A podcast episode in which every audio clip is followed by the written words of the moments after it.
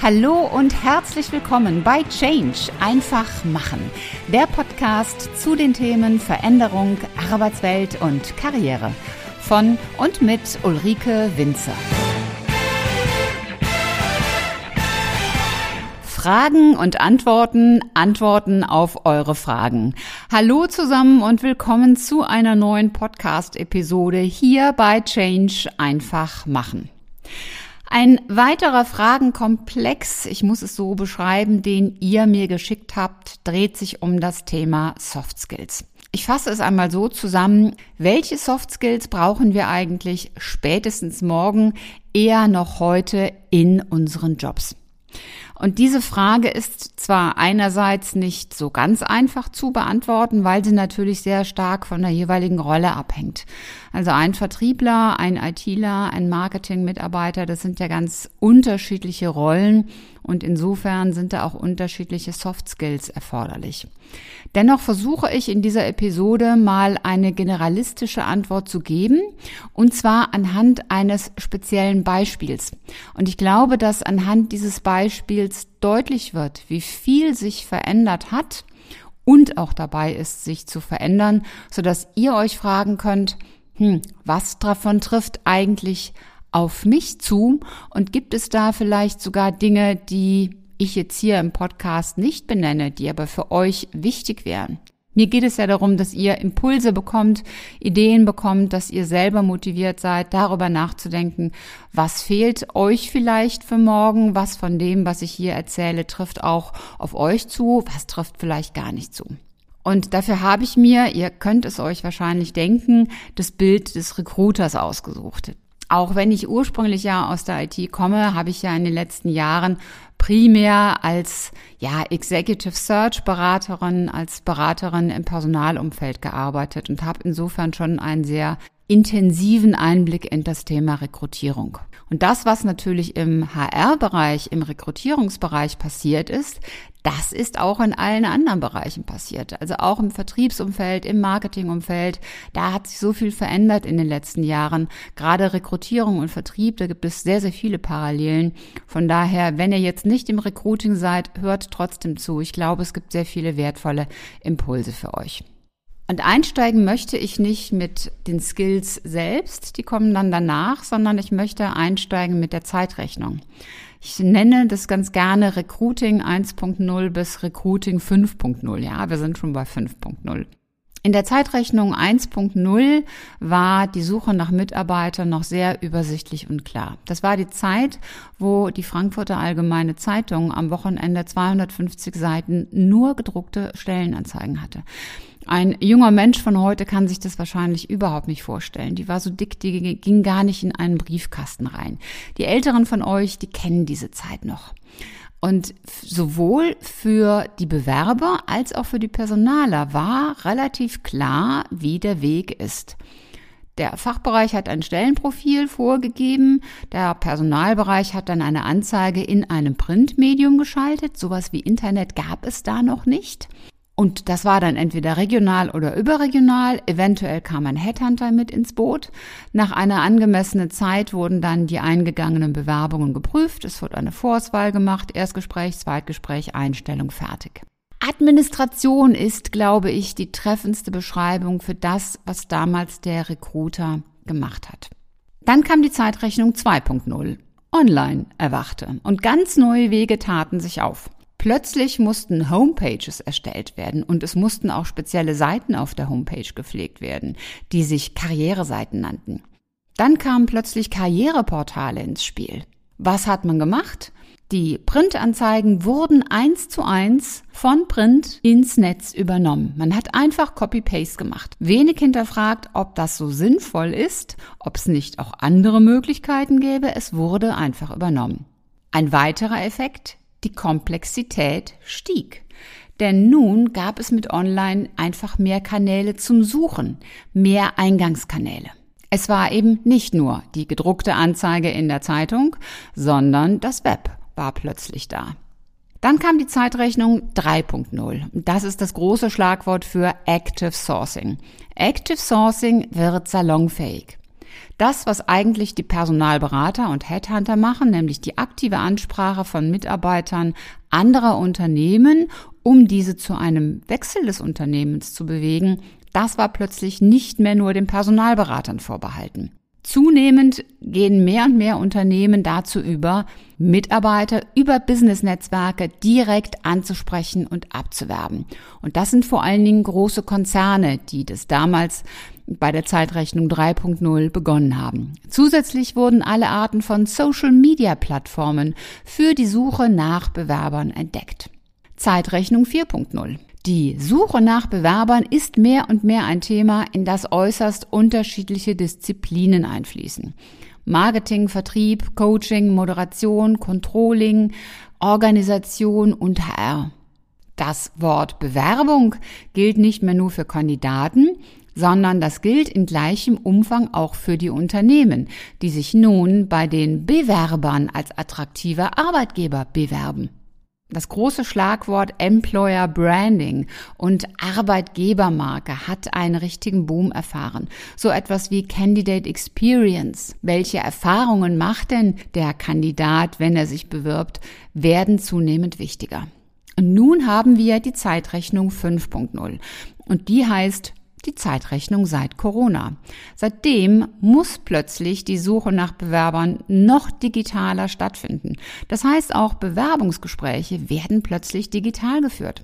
Etwas, wo sich vorher Personalbereiche doch sehr stark gesträubt haben, zumindestens ein Telefoninterview zu machen, das wird jetzt sogar getoppt, denn plötzlich müssen Videointerviews gemacht werden, weil das persönliche Gespräch vor Ort nicht geht.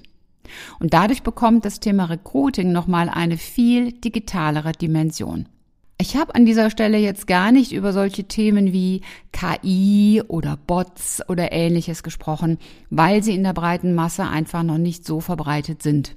Es heißt aber auch, die Zeitrechnung 5.0 ist damit nicht zu einem Ende gekommen, sondern es wird weitergehen. Es werden auch 6.0 und 7.0 dazukommen. Das Ganze zeigt dir aber auf, wie sich die Wirtschaftswelt verändert hat. Und das ist etwas, was nicht nur das Recruiting betrifft, sondern etwas, was alle Bereiche im Unternehmen betrifft.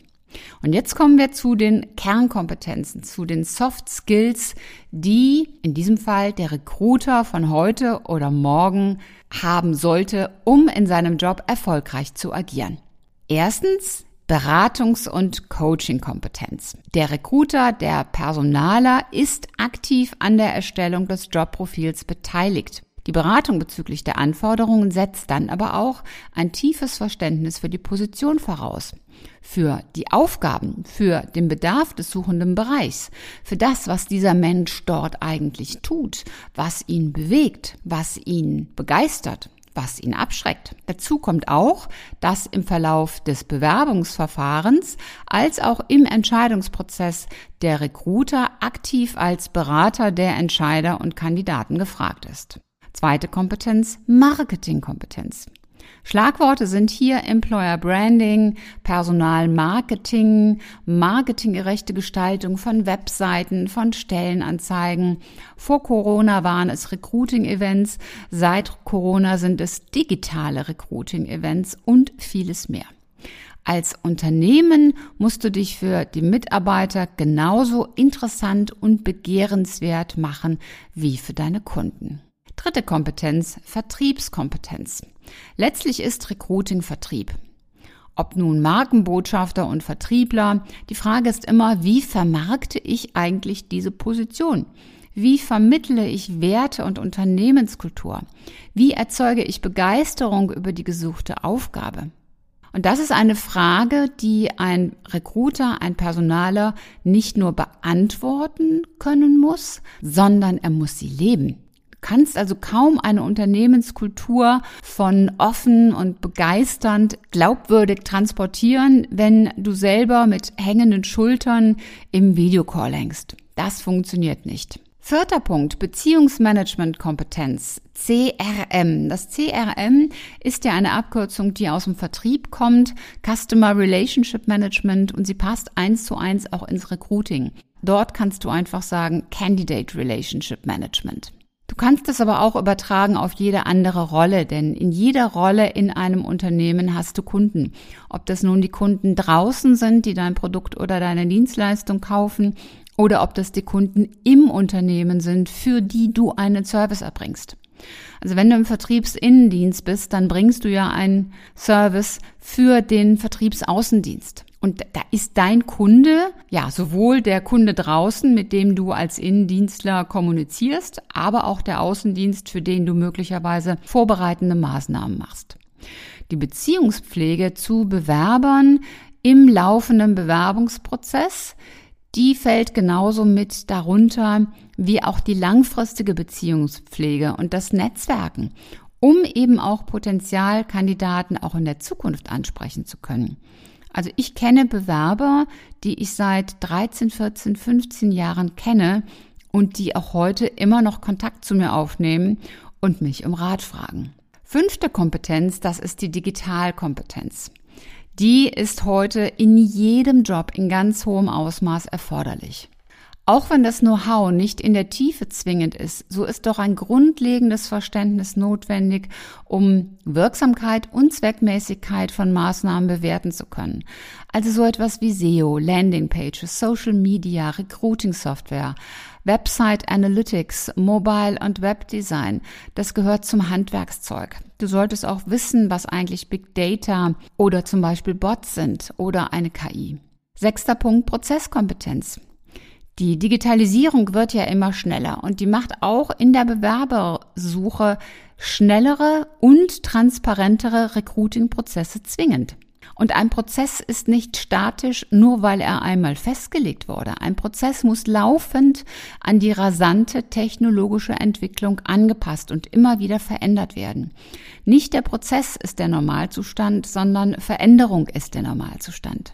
Das Ziel ist immer, Effizienz und Schnelligkeit zu gewährleisten, ohne die Bewerber aus dem Blick zu verlieren. Siebter Punkt, analytische Kompetenz. Kandidaten, Bewerberhistorien müssen analysiert werden, verstanden werden, bewertet werden. Das gilt für Lebensläufe von Bewerbern als auch für Kurzprofile von Zielkandidaten, die per Active Sourcing kontaktiert werden. Die Motive sind wichtig, das Suchverhalten von Kandidaten zu verstehen und auch zu antizipieren. Das ist ganz entscheidend, um nachher die richtige Entscheidung zu treffen, über welchen Kanal eigentlich Bewerber adressiert werden. Achter Punkt, Kommunikationskompetenz. Die Kommunikation mit den anfordernden Bereichen gehört hier dazu, genauso aber auch die Interviewführung mit Bewerbern und die Überzeugung der Bewerber im Recruiting-Prozess.